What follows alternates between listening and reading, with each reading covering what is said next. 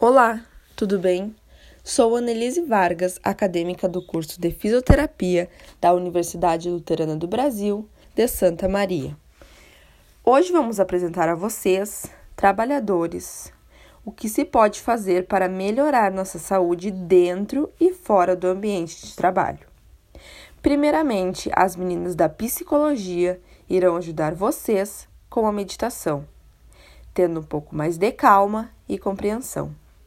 Em seguida, as meninas da estética e cosmética irão guiá-los para praticar o autocuidado.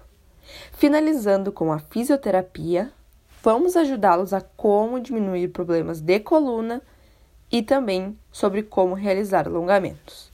Obrigado pela atenção.